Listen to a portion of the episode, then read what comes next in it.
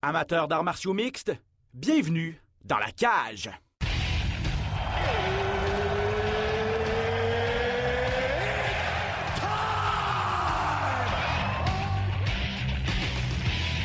Introducing first.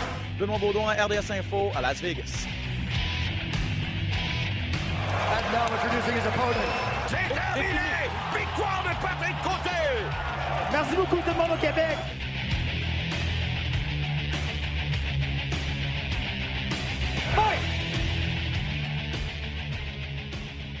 Bonne fête, Patrick! Bonne fête, Patrick! Bonne fête, mon ami! Ben merci, écoute, euh, je vais le prendre, mais C'était officiellement entre dimanche et lundi, là. C'est ça que, c'est ça que je t'ai texté, là. On Quelqu'un qui est né le 29 février, on ne sait pas s'il faut y souhaiter bonne fête le 28 ou le 1er, hein? C'est toujours ça le problème. ouais, exact. Ben officiellement le 28, je n'étais pas là encore. Donc euh, d'habitude, le premier, c'est c'est mieux dans le fond. Ah, mais fait que été un des premiers à te le souhaiter. Je suis content. Parfait. D'habitude, je suis toujours en retard. T'en es témoin à chaque mardi quand on enregistre le podcast. Euh, donc, euh, ben, bonne fête. Quoi, 41 ans, je pense? Oui, absolument. Mais t'en fais 28. Donc, t'es correct. Ben, ça fait plaisir, Euh, ça fait plaisir. Euh, on va bien sûr revenir, Pat. ben, D'abord, bienvenue à Dans la cage. de- on, on jase comme si on était juste moi puis lui, mais on sait que vous êtes des milliers, non des millions à nous écouter, en tout cas, on l'espère. Euh, bien- bienvenue à Dans la cage, euh, votre podcast, bien sûr, d'Art Martiaux Mix. Ben Baudon en compagnie de Pat Côté. Euh, on va revenir, Pat, sur ce qui s'est passé cette fin de semaine. Un gars-là, euh, je pense qu'on va le dire sans se tromper, qui nous a un petit peu laissé sur notre appétit. On avait de grosses attentes, surtout la finale. Euh, on va y revenir, mais ça n'a pas, ça a pas été les, les- les meilleurs combats de l'histoire et le meilleur combat poids lourd de l'histoire non plus. Et là, euh, parlant de barre haute, la barre, elle, va- elle va l'être très haute en fin de semaine pour l'UFC 259 aussi. On va mettre la table pour ça. Et également beaucoup de nouvelles euh, dans le monde des arts martiaux mixtes, beaucoup, euh, dans l'actualité. Donc, on fait le tour de tout ça à la fin de l'émission. Cyril Gann, qui l'emporte par euh, décision unanime contre Jairzinho Rosenstrike. Euh, Gann était classé septième chez les lourds, Rosenstruck quatrième, et ça a été une décision unanime. Pas que Gann, a été très bon, surtout que Rosenstruck n'a jamais rien fait dans ce combat-là. Comment tu as, vu la finale de samedi passé, Pat? Ben, tu parlais de l'événement qui n'avait pas été haut en couleur. juste pour te donner une idée, on a donné seulement trois bonnies de performance. D'habitude, c'est tout le temps quatre. Mais là, on a donné un combat de la soirée plus un bonnie de performance. Donc, euh, c'est pour montrer que du côté de l'UFC, Dana White, on n'était pas très satisfait du, du spectacle qu'on a offert. Euh, pour la finale, écoute, il y, a deux- il y a deux façons de voir ça. Euh, Il y a une façon de voir comme c'était un combat plate pour mourir. Euh, les deux ne voulaient pas engager. Les, deux voulaient trop jouer sécuritairement. Les deux ne voulaient pas se commettre, avec raison, deux gros cogneurs. Ou on peut regarder ça d'un autre côté en disant écoute, Gann a contrôlé le combat d'un bout à l'autre et c'était à Rosenstruck de pousser l'action rendu au quatrième et cinquième ordre parce qu'il savait qu'il était en arrière les trois premiers. Euh, Gann en a fait juste assez pour pas se faire mal. Est-ce que c'est une victoire qui va faire partie des faits de sa carrière? Non. Est-ce que c'est une victoire qui lui donne, même s'il est tôt dans sa carrière, euh, s'il l'avait démoli au, au premier ou au deuxième round, là, on aurait déjà parlé, OK, c'est peut-être lui qui mérite. Il aurait peut-être passé en avant des Derek Lewis. Il aurait peut-être passé rapidement à un combat de championnat du monde tout de suite après John Jones. Là, même s'il a battu Rosenstruck qui est en avant de lui dans les, dans les classements, ça reste tellement fade, cette, euh, cette victoire-là, que personne parle Cyril Gann dans le trafic pour un combat de championnat du monde maintenant. Ouais, je suis un peu d'accord. Si on revient à la performance en tant que telle, là, euh, c'est il faut it takes two to tango. là. Ça faut être deux partenaires pour danser. On n'a pas l'impression que Rosenstruck est allé là Ouais. pour, pour danser le tango avec Cyril Gann. Et Cyril Gann, évidemment, ben, c'est pas, compliqué. Le- ça, fait- ça faisait penser un petit peu à, à Lewis contre Ngannou là, il y a quelques années, qui était ultra plate parce que justement les deux voulaient contre-attaquer. Ou, ou même à Desania contre, euh, contre Yoel Romero il n'y a pas si longtemps. Là. Sais, Romero n'a rien fait, il attendait pour contre-attaquer. Là, Adesanya avait un peu le même. C'est deux styles qui qui, qui, qui allaient, qui allaient pas bien ensemble.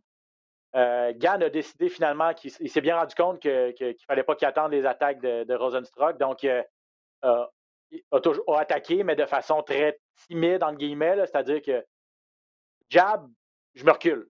jab, je me recule, je m'enlève de là pour pas me faire mal. Et on peut pas trop y en vouloir parce que, je veux dire, avec le gros point de Rosenstruck, il ne faut pas que tu engages trop. Donc, comme tu dis, le a été actif. Il a touché la cible à plusieurs reprises quand même avec son jab. On aurait aimé ça qu'il enchaîne avec d'autres choses. Il a réussi une grosse amenée au sol au premier round.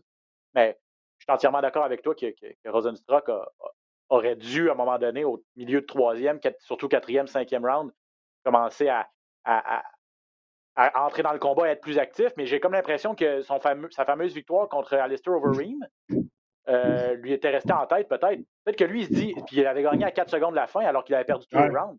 Lui, dans sa tête, c'est toujours j'ai pas, besoin d'engager, il faut juste que j'en connecte un, puis c'est fini.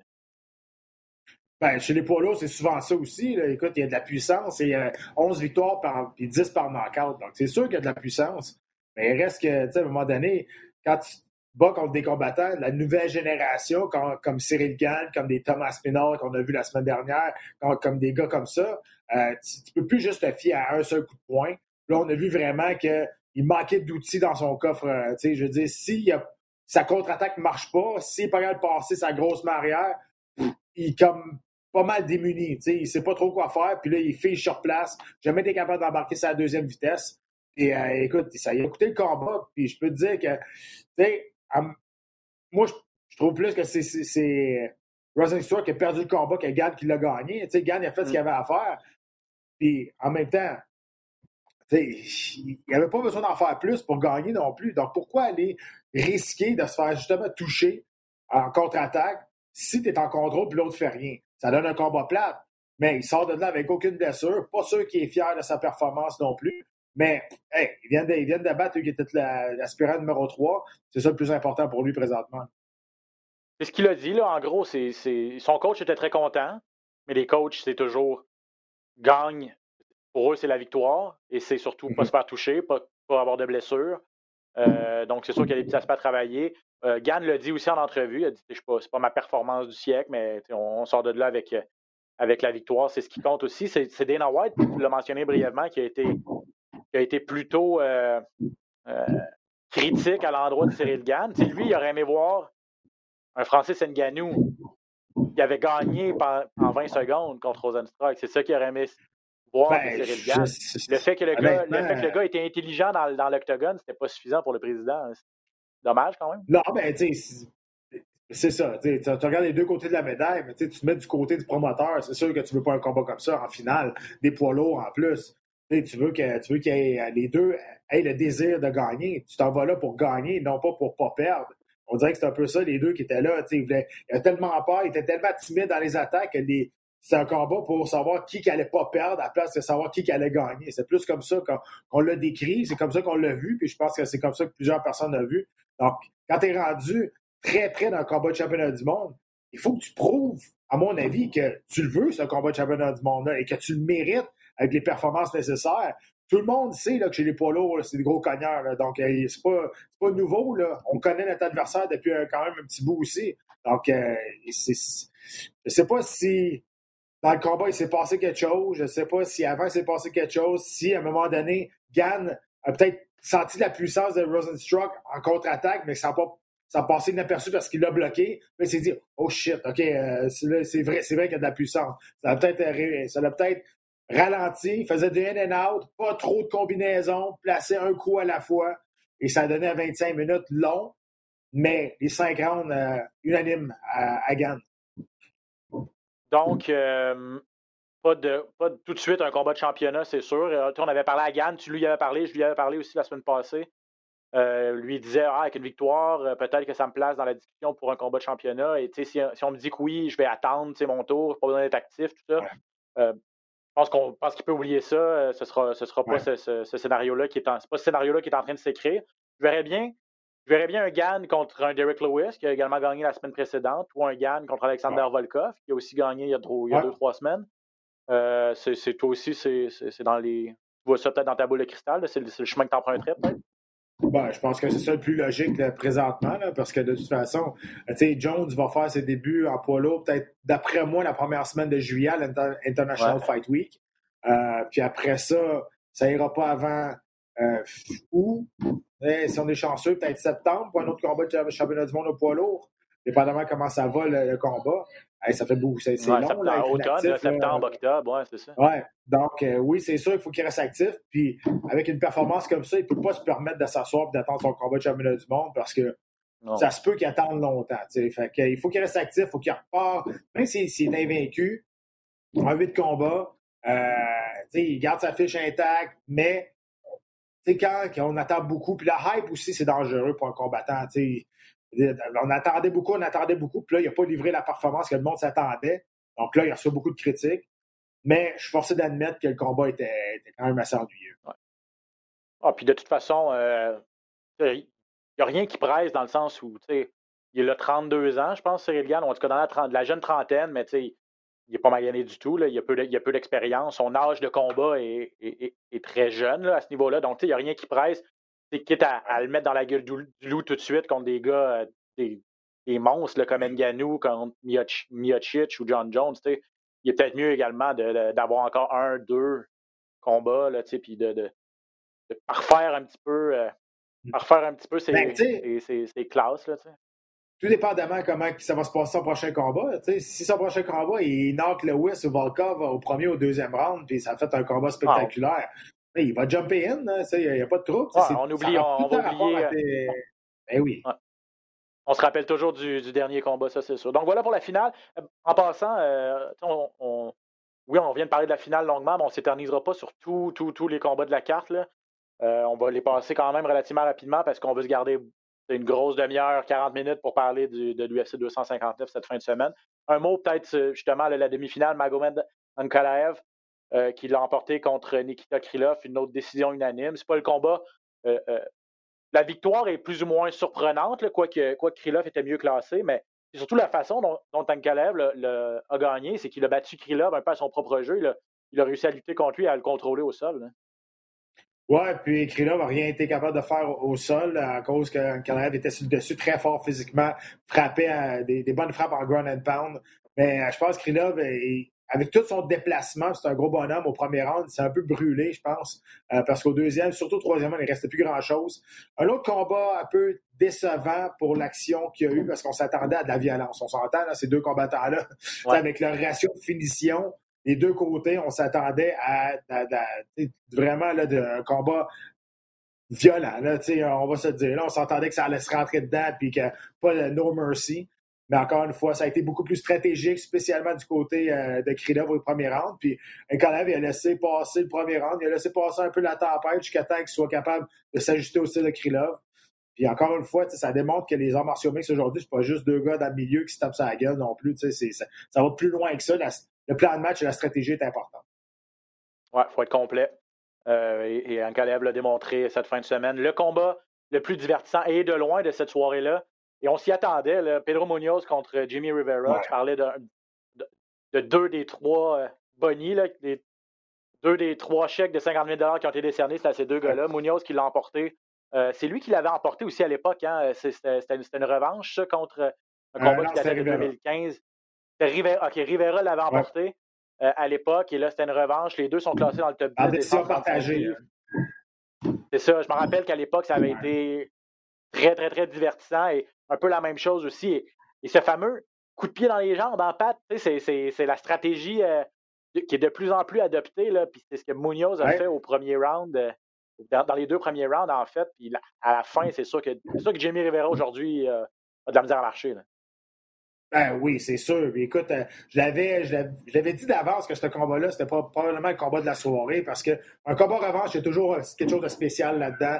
Euh, les deux combattants se connaissent. Donc, et ils suivaient dans les classements. Donc, ils savaient qu'à un moment donné, ce combat-là revanche allait arriver à un moment donné, de toute façon. direct en partant, le blessé avec un coup à la jambe, un coup directement au mollet, qu'on voit de plus en plus, comme tu dis, tu as fait raison. C'est la nouvelle c'est pas une nouvelle technique, mais c'est elle qui est le plus appliquée maintenant qu'on voit de plus en plus. Parce que là, on s'est aperçu que bien appliqué, ça fait du dommage instantané. Et un coupé dans la jambe, dans le quadriceps, ça va faire mal, ça va te geler la jambe, geler le corps au complet pendant 5-6 secondes. Après ça, la douleur va quand même disparaître. Un coup de pied au mollet, avec le nerf qui est là, avec le petit, le muscle, euh, écoute, la douleur s'en va jamais. Elle reste tout le temps. Puis on l'a vu pendant le combat. Des fois, le, coup de pied, là, il touchait pas solide. Là. Juste, il effleurait, puis il avait de la misère à marcher. C'est une technique qui est extrêmement douloureuse. Il faut le pratiquer comme il faut parce que c'est pas un coup direct. le mollet comme il faut, c'est tout qui va se faire mal. fait que, tu c'est de plus en plus de faire raison. C'est quelque chose qui, c'est quelque chose qui, qui, est très douloureux. Euh, on te parle un petit peu, Pat, j'espère que la, connexion va demeurer. Euh, un autre combat qu'on avait, euh, avait discuté la semaine passée, parce que c'est un gars qu'on suit depuis longtemps, Alexander Hernandez, puis lui, depuis sa grosse, sa grosse entrée à l'UFC, c'est un peu des montagnes russes. Et là, il était dans un, dans creux de vague. Mais il faut dire que Thiago Moises, le Brésilien, il commence à se faire un nom pas mal.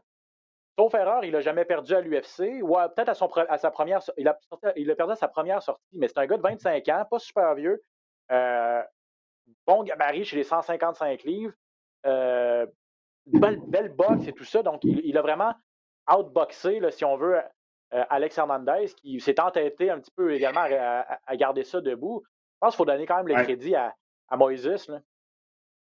Absolument. Puis ce qui arrive aussi, dans les arts martiaux mix aujourd'hui, il faut être capable de changer sa stratégie quand ça va pas bien. Hernandez n'a jamais été capable de, changer ou de clutcher, comme on appelle. Donc, ça veut dire que si ça ne marche pas, ta, meilleure arme, il faut que tu sois capable de changer de stratégie et être capable de surprendre ton adversaire. Là, ça n'a pas marché du tout. Et Hernandez, c'est plate pour lui, mais il est arrivé face à Bennett Darius, il l'a knocké en 45 secondes. Et là, c'était le nouveau joyau. On pensait que c'était la nouvelle trouvaille. Il y a eu beaucoup de hype autour de lui. Et je pense qu'il a monté un petit peu à la tête à un moment donné, on a voulu le tester comme il faut. On l'a mis face à Cowboy Cerrone. On a vu ce qui est arrivé. Puis là, depuis ce temps-là, ben, gang père, gang père. Il a de la misère à repartir sur une séquence. Ah, c'était un. quand même un combat serré. Là, on, on parle comme si, euh, comme si euh, avait, avait complètement dominé. C'était quand même serré. Les deux ont connu leur bon moment. Mais un nom à surveiller quand même, le Thiago Moises qui s'est payé Alexander Hernandez cette fin de semaine. Et là, euh, je lisais hier ou aujourd'hui que, il voulait un adversaire du top 15 maintenant, qui était, lui pensait qu'il était rendu là. Il a nommé Al Ayaquinta. On n'a pas vu depuis un certain temps. Là. Euh, euh des maisons. Donc, ouais, c'est ça, c'est ça. Il est agent immobilier, effectivement. Euh, mais euh, pas, sur Ayaquinta, mais donc un adversaire du top 15, c'est trop tôt pour, pour Moises ou non, on est, on est rendu là selon toi de son côté? Ben oui, je pense de, de 10 à 15, ça pourrait être euh, un adversaire intéressant pour lui. On est rendu là. il s'est fait tester solide euh, face à, face à Hernandez. Je pense qu'Hernandez a manqué euh, ou dans. non, j'allais dire peut-être son, son, son, équipe a manqué, mais c'est pas vrai. On a, entendu ce que son équipe lui a dit entre le deuxième et le troisième round et il n'a pas écouté du tout. Là. donc, c'est peut-être lui qui a manqué d'assimilation de, des conseils de ses entraîneurs. Il ne les a pas appliqués en tout cas au troisième round. Euh, excellent. Euh, donc, ça fait le tour de cette, euh, ce gala du samedi passé qui avait lieu du côté de Los Angeles. Los Angeles, oui. Las Vegas, comme d'habitude. Ça fait longtemps qu'on n'est pas allé à Los Angeles, au moins un an. et on va retourner, bien sûr, du côté de Las Vegas à l'Apex cette fin de semaine pour l'UFC 259. Et là, Pat, j'ai pas vérifié, mais c'est pas arrivé souvent dans l'histoire qu'on a eu trois ceintures et là, on va bien sûr se croiser les doigts que ça va demeurer. Euh, peut arriver beaucoup de choses dans les jours précédents le combat, surtout en cette heure de COVID-19, mais euh, si on réussit à, conserver nos trois finales euh, et nos trois combats de championnat, euh, ça va être quelque chose. On met toujours beaucoup de combats maintenant sur des cartes parce qu'on sait qu'on va en perdre au moins 3-4 durant la semaine ou deux semaines avant. Là, on est, à quelques jours. Il y a encore 15 combats sur la carte. Écoute, ça va être une grosse soirée de travail pour nous autres. Mais euh, c'est fun. Écoute, la carte, euh, la carte qu'on va présenter surtout euh, sur les ondes RDS, elle est incroyable. Je veux dire, on, a des, gars comme Dominic Cruz qui sont en, en finale. On va présenter gratuitement. Donc, c'est pour démontrer comment la carte principale sur la télé à la carte, elle est vraiment de très, très haut niveau trois combats de championnat du monde, quatre champions. Vous allez dire, ouais, Pat, c'est pas compté. Ben oui, le dernier combat, évidemment, c'est champion contre champion, Adesanya contre Borovic. Euh, ça, va être, euh, ça va être intéressant parce qu'il y en a qui c'est la force polonaise euh, qui est capable de passer le knockout. L'autre, c'est vraiment la technique fluide, like water, comme on dit. Là, il bouge tellement bien. C'est un style tellement unique. Donc, qui va être capable d'appliquer son jeu en premier? il faut que, il faut que soit capable de le toucher. Ça va être ça, je pense, le plus. c'est ça. Le défi le plus grand pour, pour Ben, c'est ce que j'allais te demander, en fait, c'est Israël Adesanya, champion à 185 livres, et pas un gros 185 livres. Euh, et là, qu'il monte à 100 à 205 livres, c'est sûr que au niveau de la force physique, de la force brute, gros, gros, gros avantage à Blaovic. Dans un petit octogone, euh, tant, mieux en fait pour Blaovic que ce soit dans un petit octogone. Dans un grand octogone, euh, j'aurais donné, euh, j'aurais pas donné cher de sa peau, mais même dans un petit octogone, les, qualités athlétiques et l'intelligence, le fight IQ, l'intelligence de combat d'Israël Adesanya et, et ses mouvements peu orthodoxes et tout ça, perso, j'ai de la misère à voir comment Blaovic va être capable de, toucher à, Adesanya. Euh, est-ce que tu vois un peu la même chose que moi? Parce que et, ça revient un peu à ce que tu disais, il, a besoin peut-être juste d'un coup de poing, mais il va, va être capable de l'appliquer mmh. parce que force est d'admettre que Adesanya euh, a beaucoup plus d'aptitude physique et de juste, de talent brut. Là. Oh, ben, absolument. Euh, tu parlais de la force physique. C'est sûr que Boavich va être beaucoup plus fort physiquement, mais il faut qu'il soit capable de l'accrocher, de vouloir travailler dans le clinch, euh, ce qui est une des grandes forces aussi de euh, Adesanya. Boavich, je veux dire, il, est main pleine. Là. honnêtement, là, ça va être compliqué, je pense, ce combat-là pour lui. Mais il a la puissance en son côté. Mais il reste que, écoute, Adesanya peut sortir des affaires de n'importe quoi. C'est un peu, c'est la nouvelle, encore une fois, c'est une nouvelle génération de combattants qui sont arrivés avec des, styles nouveaux, des fluides, très durs à toucher, travaille bien en contre-attaque aussi, une excellente défensive contre les amener au sol. Euh, écoute, ça va être, euh, je pense que ça va être compliqué pour Bovic, mais euh, écoute, ça se passe dans l'octogone et c'est ça qui est la beauté du sport. Et s'il l'accroche une fois, écoute, il n'y a pas besoin de plus que ça. Blaovic, et personne n'en entend parler, en fait. C'est sûr que c'est un Polonais pas super charismatique. Il a remporté son titre contre Dominique Reyes il y a quelques mois. Ce sera sa première défense de titre contre Adesanya. Euh, c'est sûr que tous les projecteurs sont sur euh, le Néo-Zélandais, qui est ultra charismatique et divertissant et qui est euh, un des nouveaux visages de l'UFC juste par son, par son talent, alors que Blaovic est là depuis un certain temps, puis c'est un late bloomer.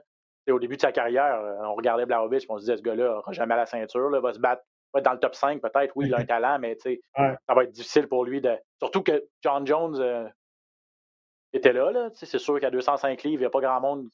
À l'époque de John Jones, on regardait à peu près tout le monde, pour on était comme OK, impossible que ce gars-là puisse en venir à bout. Il fallait que John Jones parte pour que Blaovic mette la main sur la ceinture. Il ne l'a pas volé contre un très bon combattant comme Dominique Reyes. Mm-hmm. Euh, tout ça pour dire que tout ça pour dire que l'UFC, par contre, euh, j'imagine, préférerait une victoire d'Israël à Desania. L'histoire euh, et pour le, le, marketing serait plus facile à faire avec Adesanya double champion qu'avec Jan Blaovic double champion. Hein. Ben, c'est sûr. Euh, Adesanya va tenter de donner le cinquième champ champ dans l'histoire de l'histoire de l'UFC, euh, dans deux divisions simultanément. écoute, c'est sûr, il y, a eu, Connor, Amanda Nunes, tu as eu Daniel Cormier et, et Seudo. DJ Penn? Ça a été long. Seudo. Puis, c'est simultanément, parce qu'il y a eu des gars comme George, y a eu DJ Penn avant qui ont été champions dans deux catégories, mais pas simultanément, c'est ça, voilà. Exact. Donc euh, là, il va tenter de donner le cinquième. Mais tu as raison, Bovic n'a pas volé, sa ceinture. Écoute, euh, euh, il a battu un gars que tout le monde pensait qu'il avait, avait, battu John Jones. Dominique Reyes, quand il s'est battu contre Jones, beaucoup de monde pensait que la décision aurait dû aller de son côté. Et Bovic est arrivé, puis il l'a complètement, complètement démonté. Bovic n'a pas eu sa chance, lui, contre John Jones. C'est plate pour lui et il aurait bien aimé ça après descendre, défendre son titre pour que John Jones revienne pour prouver son point. Est-ce que ce qu'il aurait gagné, ça, c'est une autre histoire, mais il reste que euh, il faut, faut regarder qui, a battu aussi. Euh, il a battu, euh, même si c'est dans une autre catégorie de poids, il a knocké l'ancien champion du monde des 185 livres, Luke Rockall. Euh, il a fait beaucoup de dommages, puis il a battu Dominic Reyes, qui, pour plusieurs, a battu John Jones à son dernier combat. Oui, effectivement. Donc, ce sera le combat final. Israël Adesanya, qui est champion à 185 livres, donc des poids moyens. Euh, monde des catégories. Première incursion à 205 livres contre le champion Jan Blaovic. Donc, ça promet. c'est ça. Puis, Adesanya est vraiment habitué contre des gars plus musclé que lui, le plus fort physiquement. Les deux derniers combats contre Yoel Romero, on en parlait d'entrée de jeu, ça n'a pas donné un, combat super excitant, mais mais Adesanya a trouvé le moyen de gagner. Puis son dernier contre Paulo Costa, il a joué avec. Euh, il a joué contre le gros Costa, Costa pendant... Costa était hangover. c'est ce qu'il a dit. Ben, c'est ça. Ouais, ça, c'est. Uh, je pense pas qu'on va en parler. Sérieux, sérieusement, regarde, on va faire la parenthèse tout de suite. Là. Arrête, de, arrête de te chercher des défaites. Depuis qu'il a perdu Paulo Costa, là, à chaque fois qu'il ouvre la bouche, c'est pour se trouver des excuses. D'avoir ah, perdu contre Israël Adesanya. Man mais, up, écoute, man up, avoue que le gars était meilleur que toi, puis que tu vas. as appris de cette défaite-là, que tu vas revenir dans l'octogone plus fort, puis que tu vas prendre ta revanche. Et là, ta nouvelle excuse, j'ai bu trop de vin pour euh, m'aider à dormir, puis j'étais hangover le lendemain soir à, minuit. Là. let's go. J'en ai entendu des centaines d'excuses, les plus farfelues que les autres. La meilleure là-dedans, c'est Tito Ortiz. Il y avait tout le temps une excuse quand il perdait. Il y avait tout le temps. C'est une excuse de n'importe quoi. Mais là, Paulo Costa vient de monter à bord. Je pense qu'on ne pourra pas égaler ça. Là. Le gars, il s'est saoulé la veille pour, euh, pour, pour, euh, pour dormir, qu'il disait. Puis, la veille du combat de championnat du monde, là, dire, il y a d'autres choses que le vin pour dormir. Tu as de la mélatonine, tu as du NyQuil, tu as du whatever. Là. T'as bien des affaires que tu peux prendre pour dormir, un bain chaud, euh, je ne sais pas. Mais tu vas pas te caler deux bouteilles de vin et être hangover le lendemain. Là. Bon, est-ce que. Et, puis la vérité. Crois pas ça une seconde. Ben, c'est ça, exact. C'est quoi la vérité là-dedans? Euh, écoute, c'est n'importe quoi. Là, puis en plus, ça, quand, tu, quand tu, te fais une excuse, tu t'arranges pour que le monde soit de ton bord. Tu, dis, ah oui, OK, euh, il était blessé, ou ben non, OK. Tu vas pas dire une niaiserie de même. C'est tout le monde va te regarder, tu vas dire, quelle épais, mais quelle cave. je veux dire, de un, on ne te croit pas, puis de deux, si c'est vrai, tu es vraiment à cave. Là, Allô, tu es un athlète professionnel, puis tu penses que c'est une bonne idée d'aller boire du vin à la journée de ta compétition la plus importante de ta carrière. puis tu penses qu'on va avaler ça, c'est franchement. Puis, puis tu sais, les gens vont préférer, on peut aimer ou détester Conor McGregor, je le prends en exemple, mais chaque fois qu'il a perdu, il a, il a serré les dents, puis il a dit il ne se trouvait pas d'excuses. Oui, peut-être un peu contre Habib, là, mais mettons, je prends l'exemple de contre Poirier. Là, il, a, dit Poirier m'a juste battu, je vais revenir plus fort, il faut mm. que je sois meilleur. Puis, je veux dire, les gens vont bien plus respecter ça que des, défaites par-dessus défaites, des excuses par-dessus excuses, bref. Ah, surtout ce genre d'excuses. sur Paulo Costa. Ouais, c'est ça, surtout ce genre d'excuses-là. Fin de la parenthèse sur Paulo Costa, euh, qui avait il y a quelques mois, euh, subi une, on va dire, une belle volée contre, contre Israël Adesanya qui va se battre en fin de semaine contre Jan Blachowicz. Demi-finale, Amanda Nunez contre Megan Anderson. Euh, Amanda Nunez, une autre champ-champ.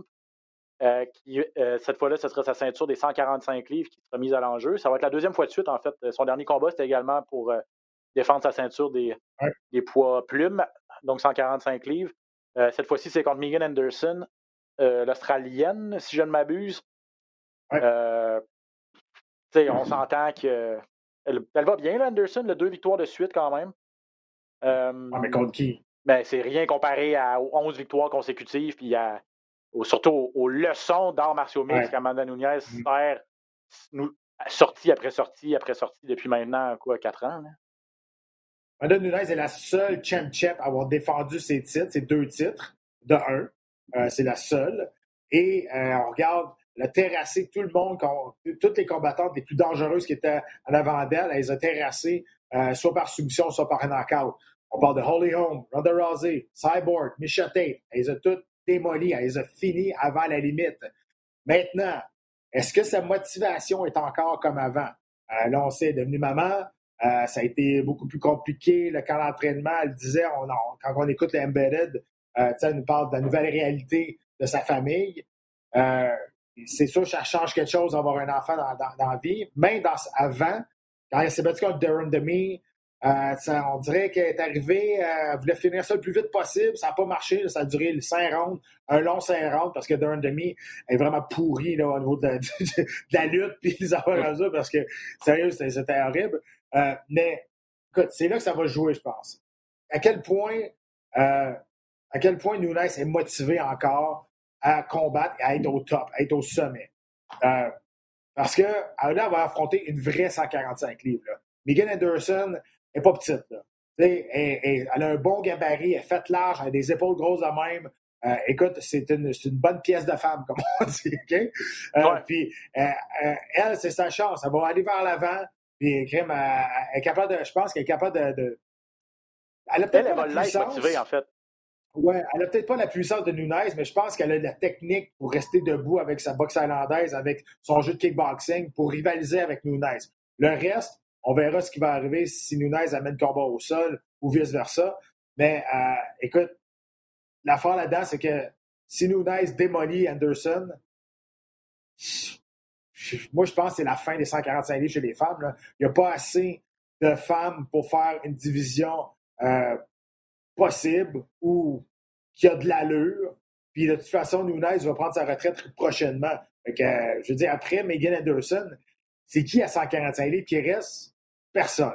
Il ne reste plus personne. C'est la dernière. Donc, euh, je pense que l'enjeu est ça aussi. une victoire de. Victoire de, une victoire de Nunez, peut-être la fin des 145 livres. de plus en plus, on parle de mettre une catégorie atome chez les femmes de 105 livres. Donc, je pense qu'on pourrait faire le switch juste là.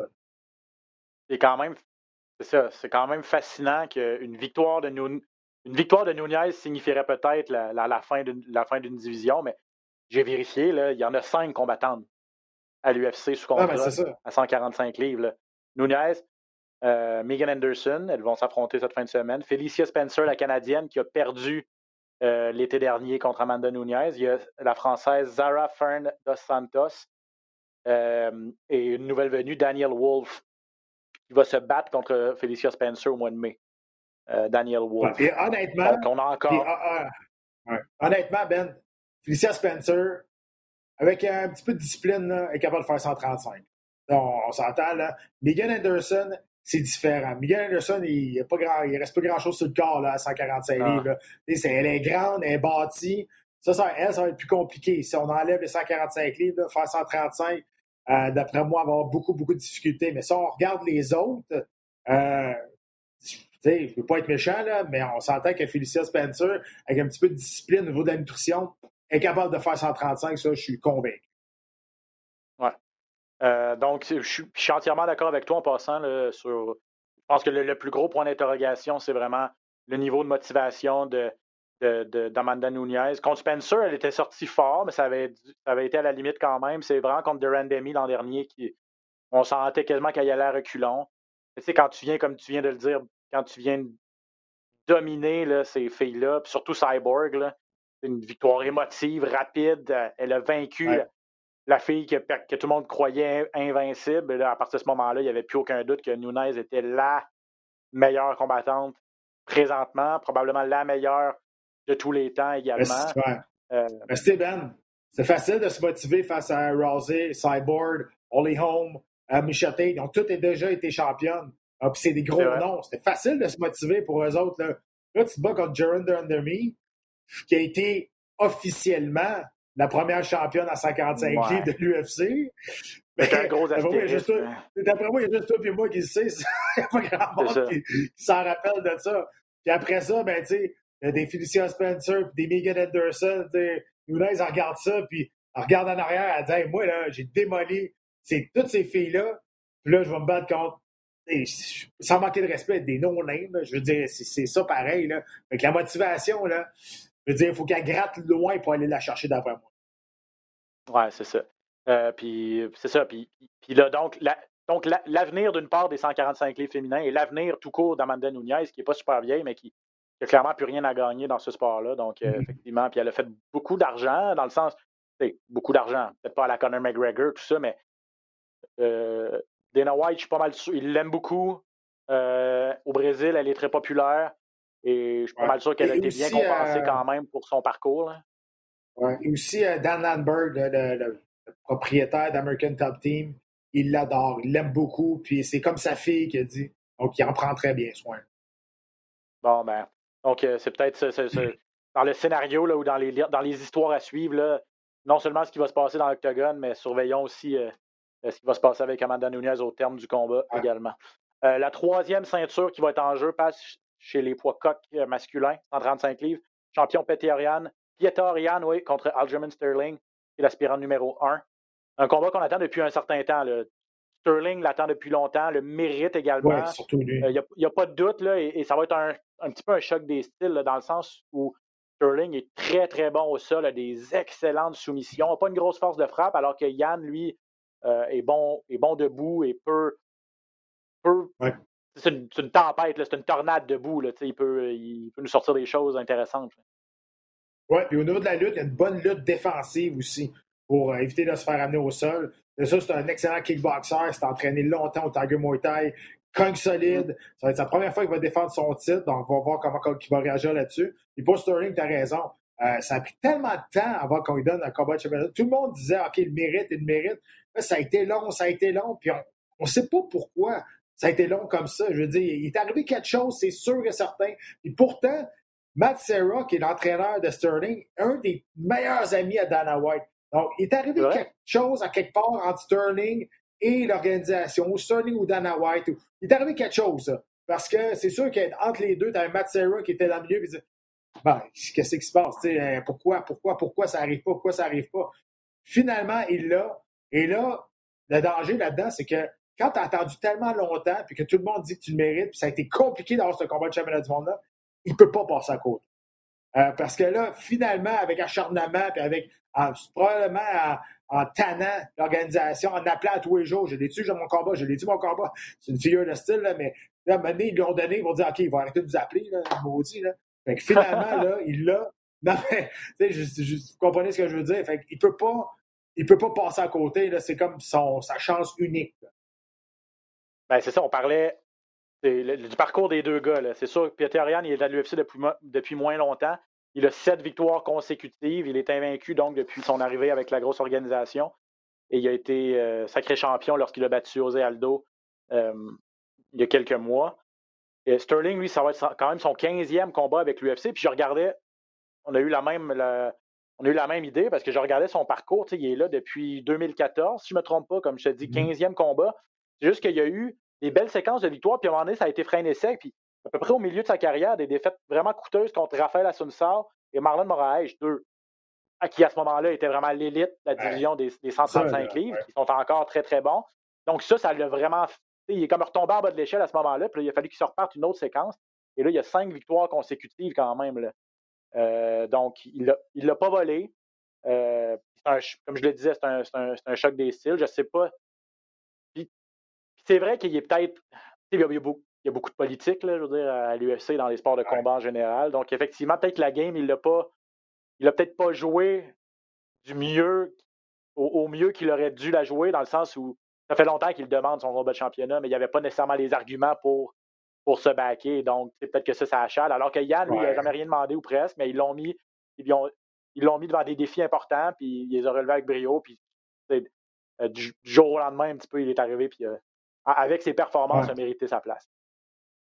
Oh oui, écoute, les, euh, deux l'ont mérité. Je veux dire, on lui a pas donné, on a pas donné en cadeau sa ceinture à Yann, il est allé, allé à gagner.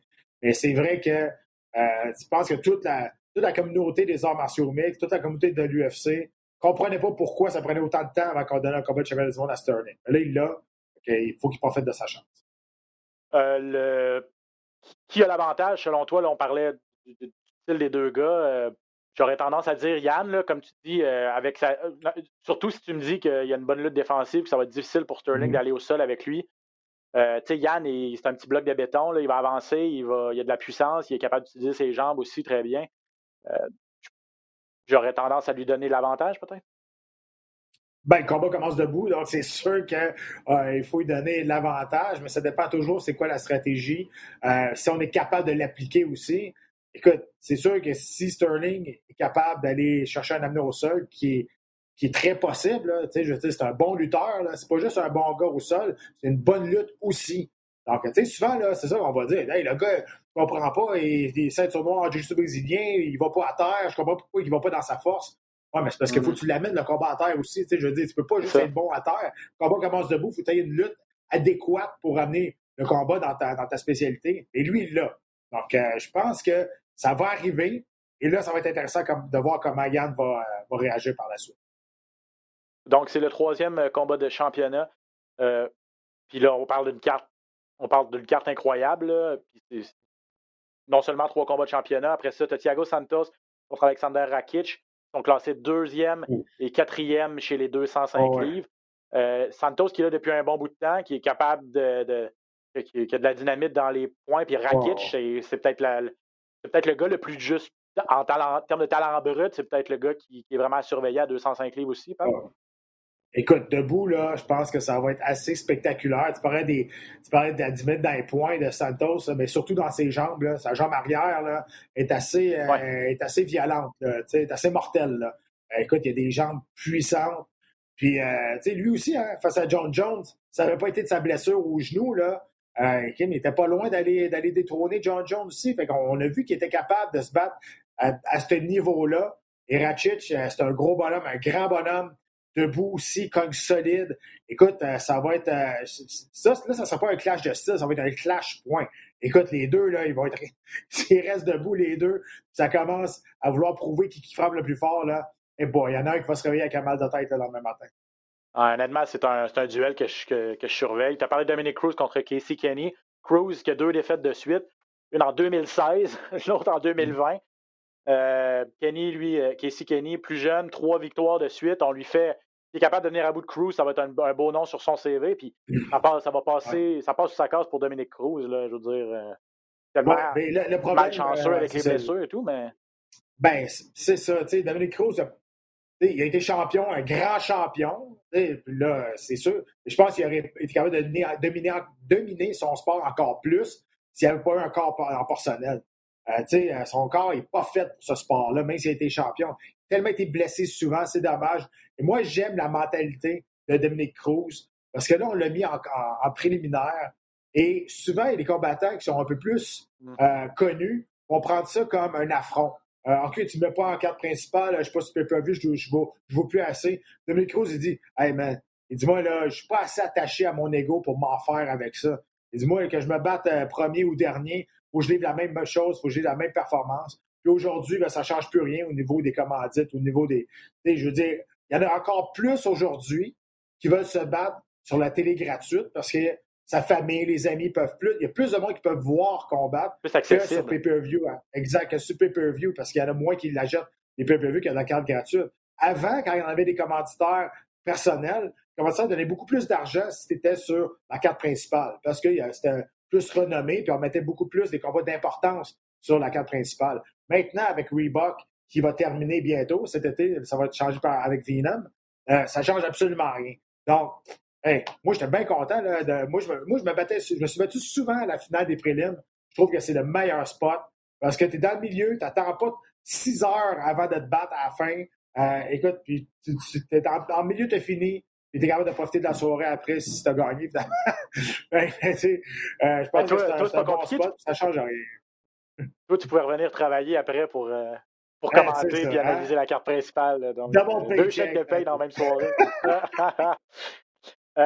Joseph Benavidez, on va finir là-dessus pour l'UFC 259. Joseph Benavidez contre Askar Askarov. Benavidez qui, va tenter de se remettre de ses deux défaites contre Mm. Euh, Davison Figueredo là, en combat de championnat. Euh, peut-il encore être euh, une menace à 125 livres? Askarov, il fait flèche de tout bois. Il est invaincu, lui, à 125 livres à l'UFC depuis son, son arrivée. Son seul, sa seule tâche, entre guillemets, c'est un combat nul contre Brandon Moreno, qui est présentement l'aspirant numéro un, qui va se rebattre contre Figueredo pour la ceinture. Bref, pas une tâche facile pour, pour Benavidez, qui ne rajeunit pas, puis qui n'est pas capable vraiment d'aller il n'a jamais été capable d'aller chercher la fameuse ceinture, juste ça qui lui manque.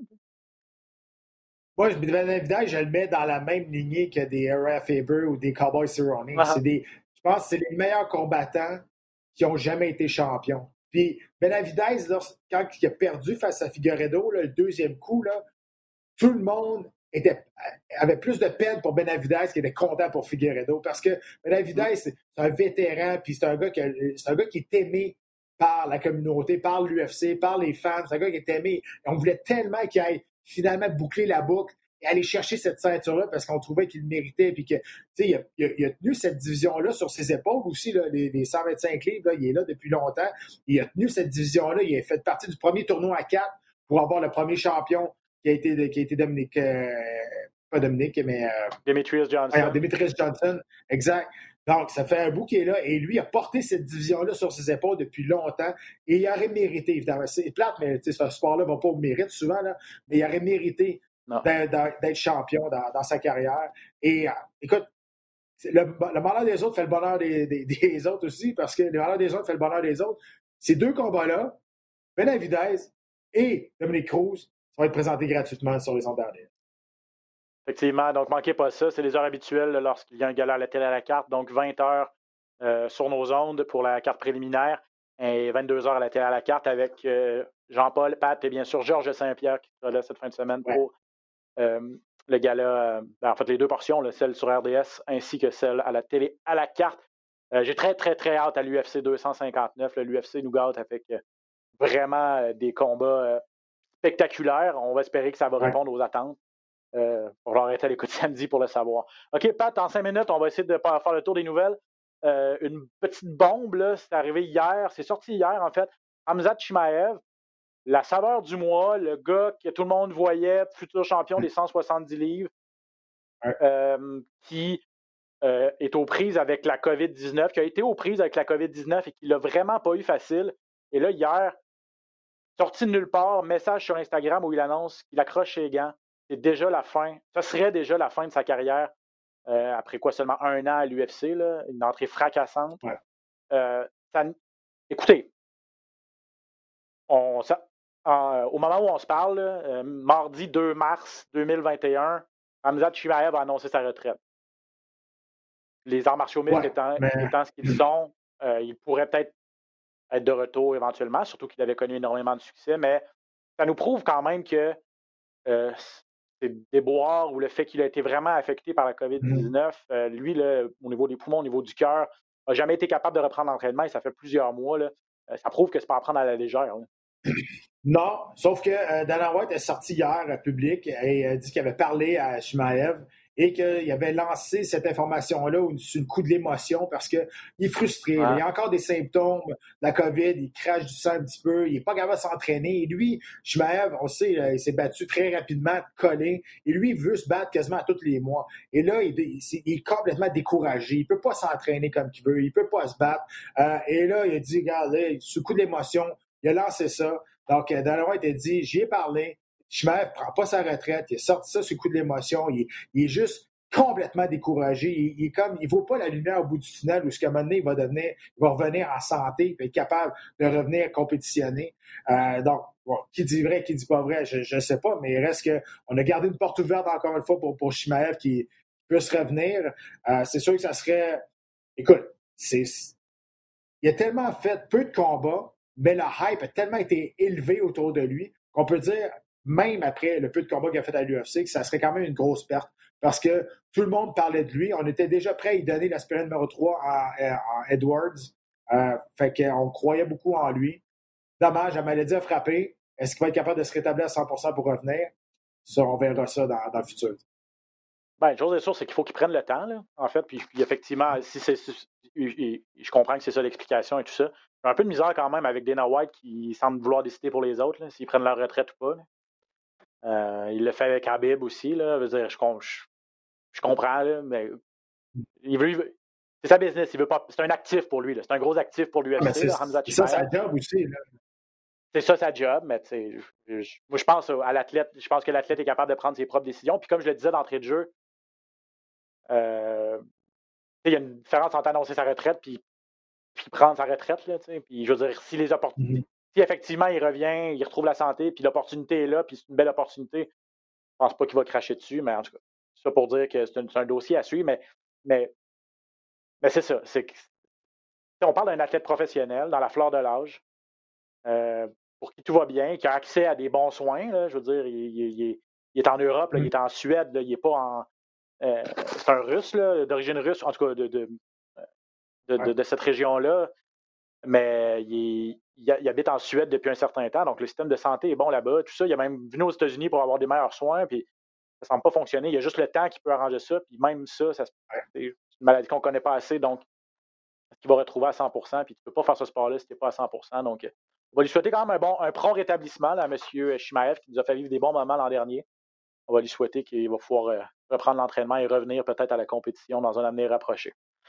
Rory McDonald, Pat, euh, à Pro Fighters League, son il va faire ses débuts avec cette organisation-là. le 29 avril, contre David Michaud. Michaud, qui est un ancien de l'UFC également, vous le connaissez probablement son nom, pas parce qu'il vient de la Beauce, mais parce que c'est un gars qui, a perdu à l'UFC contre Olivier Aubin-Mercier a j'ai le goût de dire en 2015, dernière fois que l'UFC est venu à Montréal. Euh, se battait à ce moment-là chez les 155 livres. Michaud, là, et c'est quand même rendu en finale l'an dernier tournoi des 170 livres. Mais là, on en parlait avant d'entrer en onde, Pat, euh, Roy McDonald est supposé de passer au travers de Michaud euh, comme premier test relativement facilement. Oui. Ouais. Et c'est sûr qu'un combat, c'est un combat, mais on parlait du euh, calibre des 155 livres à PFL versus le calibre à 170 livres, pense que ça ne se compare même pas. Je pense qu'à 155 livres, le calibre des combattants est largement supérieur. Il reste que mm-hmm. un tournoi, c'est long. Un tournoi, il faut faire attention aux blessures aussi. Euh, écoute, c'est ça qui est, c'est ça qui est le plus, euh, le plus important. Même si Roy McDonald traverse son adversaire, s'il sort de là avec une, cassure au pied ou quelque chose comme ça, il peut être écarté du tournoi aussi. Donc, c'est ça le plus important mm-hmm. aussi, c'est de rester en santé lorsque tu rentres dans un tournoi comme ça. Et c'est, il faut faire attention. Mais oui, tu as tout à fait raison. Euh, je veux dire, sur papier et même dans la réalité, Rory est supposé passer à travers largement, facilement face à Michaud. Euh, Michaud, je, le répète, là, il s'est rendu en finale l'an dernier contre Ray Cooper, le third qui est, champion, qui lui va être sur le même gala le 29, le 29 avril en, demi-finale. Euh, Rory McDonald a été aspirant à l'UFC, était, à ça d'avoir un combat de championnat. Euh, il est devenu champion chez Bellator par la suite, où la division des 170 livres est assez intéressante, avec les Douglas Lima, entre autres, euh, de ce monde. Et là, il passe à PFL où euh, ou le calibre, en tout cas sur papier, Il ne faut pas qu'il le prenne à la légère. L'entraînement n'a pas été optimal non plus. Il est au Canada, Rory. Il a changé de gym aussi. Il est resté en Colombie-Britannique. Bref, quand même des impondérables à surveiller à ce, côté-là aussi. Ouais, non, mais Rory est rendu avec, euh, à Sanford MMA. Là. Il s'entraîne en Floride. Ah oui, c'est vrai, c'est ça. Euh, ouais. Ouais, euh, Rory va être le premier combattant de l'histoire à avoir été dans un main event de l'UFC, de Bellator et de PFL. OK, c'est quand même, euh, c'est quand même belle note à mettre à, son, à son CV. Euh, oui, euh, ça, écoute, je ne sais pas. Je sais pas comment Michaud peut gagner ce combat-là, à part de sortir une balle de chanson, d'être capable de l'ébranler. Mais techniquement, on n'est pas du même calibre. Ah, c'est pour ça qu'on aime ce sport-là. Tout peut arriver une fois que la porte de l'octogone est, est, fermée. Donc, Rory McDonald, je le rappelle, c'est le 29 avril. La semaine précédente, le 23, ça va être Olivier Aubin-Mercier qui va faire aussi ses débuts à 155 livres chez PFL. On finit ça, Pat, avec euh, Dustin Poirier euh, et, et Conor McGregor. Ça semble être ça, le plan, de plus en plus le plan qui se dessine. Puis ça, on parle quoi de cet été là, pour euh, compléter cette trilogie-là pour le prochain combat des deux combattants, là, McGregor et Poirier? Ça, te va, toi? Ben oui, puis tu sais, encore une fois, moi je pense qu'il target le International Fight Week. le début de John Jones chez les poids la trilogie de Connor face à Poirier. On est en train de bâtir cette carte-là. Moi, je suis pas mal sûr que c'est ça qu'on a dans, dans l'esprit du côté de l'UFC. Avec des fans là, presque sûrs, sauf erreur, les, les, fans sont retournés au T-Mobile Arena euh, au match de hockey euh, euh, la semaine dernière. Là, donc, c'est sûr que les, il va, bientôt, on va revoir des spectateurs dans les gradins de l'UFC. Ce ne sera peut-être pas ça le comble à International Fight Week, mais assurément, il, y aura des spectateurs dans les gradins ben, cet été. Et euh, j'aimerais ça qu'on finisse sur une note de boxe. Je sais qu'on parle d'art martiaux autres, mais euh, vendredi, il y a Marie-Ève qui va se battre à Flint, au Michigan. Un trou, c'est plate, mais ça va, se battre dans un trou, on va se le dire. Mais le combat est vraiment, vraiment important face à Clarissa Shield. Et moi, je trouve ça important d'en parler. Je trouve faut en parler de Marie-Ève a été la première championne du monde québécoise en 2018. Et là, tout sexe confondu, elle va tenter de devenir la première Canadienne à unifier tous les titres de boxe avec ce combat-là, que ce soit IBF, WBO, WBA ou WBC, face à Clarissa Shield, ça ne sera pas de maestage, Clarissa Shield, deux fois championne olympique euh, en 2012-2016. Euh, ça va être à la carte vendredi, le 5 mars. Donc, je pense que c'est important de, je pense c'est important de, supporter euh, Marielle parce que de un, euh, c'est une excellente athlète, mais de deux, c'est tellement une belle ambassadrice pour le sport euh, en général. Et c'est peut-être c'est peut-être son dernier combat en carrière aussi. Elle a 34 ans. la carrière se termine tranquillement. Donc, je pense que ça vaut, ça vaut la peine de donner un petit coup de pouce d'encouragement. Tu fais très bien de le mentionner. Puis Marie-Ève, effectivement, une porte-parole porte-parole incroyable, une pionnière pour la boxe féminine au Québec. Mm. Yvon Michel sera dans son coin cette fin de semaine. Euh, aussi, j'ai vu Yvon hier, c'était drôle, on en a jasé un petit peu. Puis euh, euh, il est très fébrile, puis, c'est énorme. C'est vrai, c'est énorme ce combat-là. Clarissa Shields, on l'aime pas comme personne parce qu'elle est très imbue d'elle-même, elle est très.